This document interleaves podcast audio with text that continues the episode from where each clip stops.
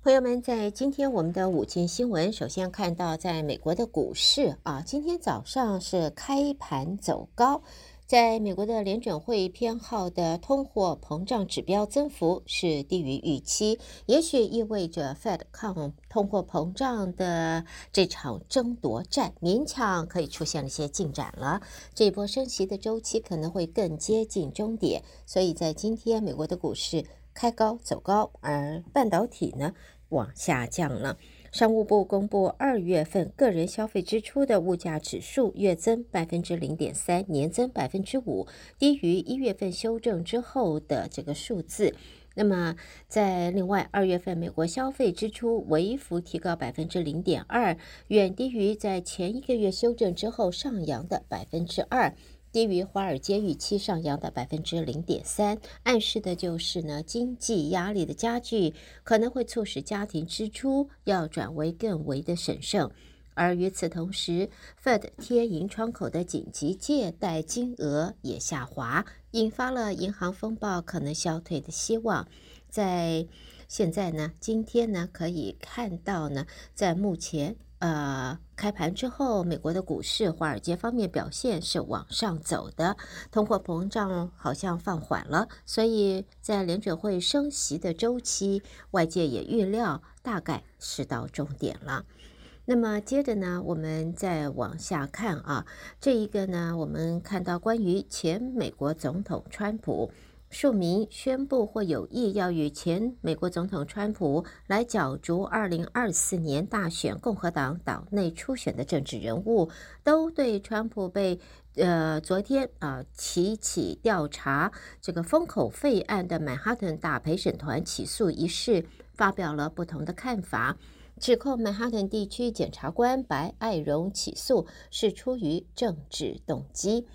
虽然没有点名川普或者白爱荣，佛州州长德桑提斯则写道呢，就是将司法体制作为武器来推进政治议程，颠覆了法治，这是反美的。他现在也被预计在未来数月内会展开二零二四年大选的竞选活动，而美国前副总统彭斯则预计在春末或夏季才会展开他大选的竞选活动。而彭斯表示，针对美国前总统竞选财务故财务问题的起诉是前所未见，让人愤慨。而美国前国务卿蓬佩奥也在慎重考虑参选。川普遭到起诉的消息公布之后，蓬佩奥则推文说，曼哈顿地区检察官是破坏了美国对我们司法体系的信心。而美国前驻联合国大使呃哈里已经宣布参选，他也对于这一个啊、对川普的起诉呢，那么提出了批评。所以在现在看到曼哈顿大陪审团对川普起诉一事，在保守派共和党人士现在纷纷的发出了啊、这个不赞同的呃这个声音。好，新闻方面呢，我们在接下来呢啊、看到的呢，就是在美国前任总统川普现在成为美国史上第一位遭刑事起诉的现任或者说是卸任的总统。但是呢，它还不是唯一的法律或道德丑闻缠身的美国总统。其实还有其他的前美国总统，大家都非常熟悉，全世界都知道的，就是前美国总统克林顿和他的白宫助理卢文斯基的案子。另外呢，还有更早以前尼克森的水门案啊。那么这一些都算是在前美国总统、美国这些前总统们也同样遭遇的法律方面的问题。而雷根呢，是他在任内他也有丑闻，最大的丑闻就是以武器交换人质的伊朗门事件。尽管雷根从来没有因此面临弹劾。或司法起诉，但是他卸任之后，还是长久笼罩在这一起丑闻的阴影下边。那么再往前看，还可以看到更早啊，约翰逊啊，就是 Andrew Johnson，他是美国第一位因为弹劾而威望受损的总统。他是因为内战之后的重建议题和国会陷入激烈的纷争，导致连串的麻烦。所以，呃，在现在川普被起诉。被太 这应该来讲，他大概这个不是，它绝对不会是空前的。前面我们刚才看到有那么多，那么保证它也不会是绝后，不会是最后一位。好，新闻方面呢，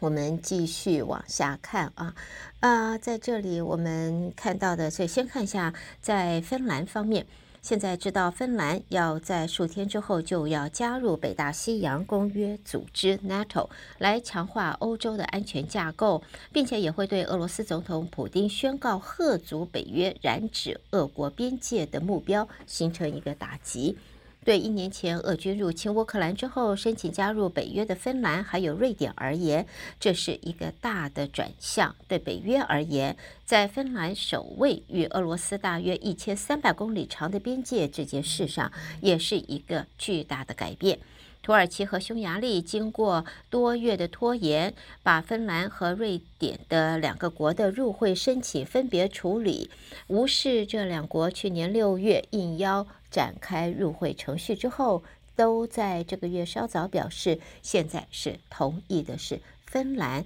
来个单独入会。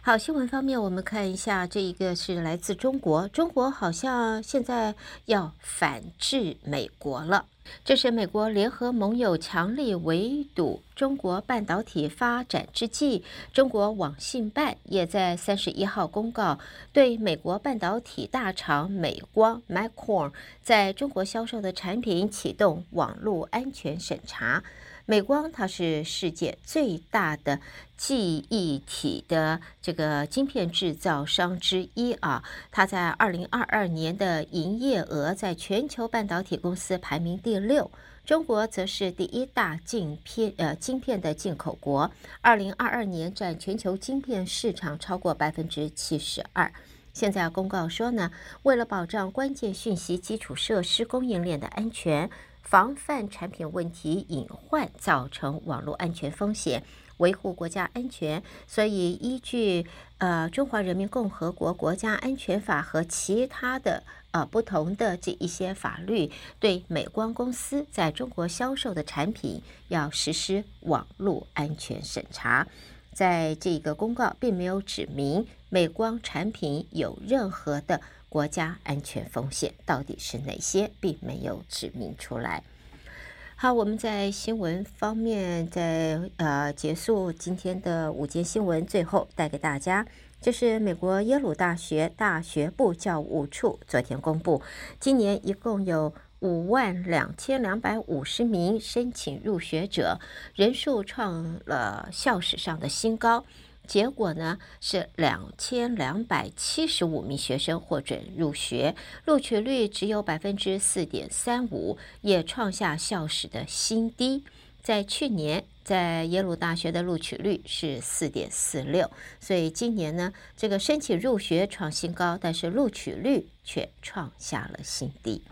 好的，朋友们，这就是带给大家在今天我们的午间新闻。胡美健为朋友们编辑播报，也谢谢您的收听。稍微休息一会儿，欢迎大家继续收听我们接下来的节目。